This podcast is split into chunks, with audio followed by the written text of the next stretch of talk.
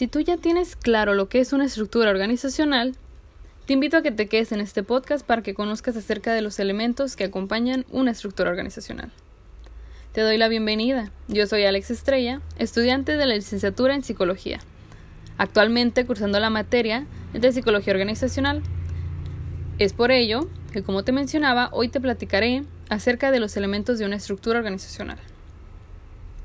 Uno de ellos viene siendo la división del trabajo o la especialización, que es un proceso de dividir el trabajo en puestos relativamente especializados para lograr las ventajas de la especialización.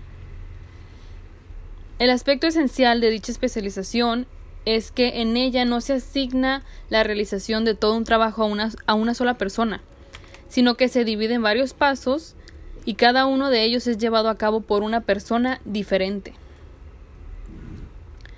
Otro de los elementos es la departamentalización, que éste se subdivide el trabajo en puestos y en tareas y son asignadas en unidades especializadas en una organización. Esta departamentalización puede ser uno funcional, que es de acuerdo a las funciones de la organización, dos, que puede ser en producto, según el tipo de producto que está elaborando la organización, tres, geográfica, según el territorio en el que está la organización, Cuatro, que vienen siendo los procesos donde la actividad está agrupada de acuerdo con los flujos del cliente o del mismo producto. Y cinco, los clientes, que se basa en el tipo particular de cliente que la organización está intentando atraer o que está intentando buscar.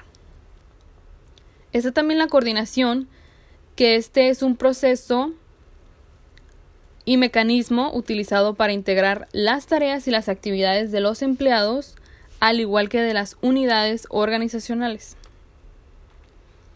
Está también la cadena de mando y de autoridad, que es la línea continua de autoridad que se extiende desde la parte superior de la organización hasta la última posición y aclara quién debe reportar a quién.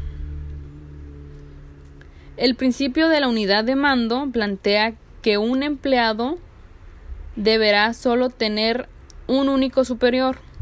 Esto quiere decir que solo se le va a rendir cuentas ante un jefe. La autoridad hace referencia al derecho de tomar decisiones, transmitir órdenes y esperar que éstas se cumplan. Está también el elemento de tramo de control, que este es un número de personas que reportan a un administrador específico. Y generalmente el tema trata de la decisión de la cantidad de la gente que puede supervisar a un administrador.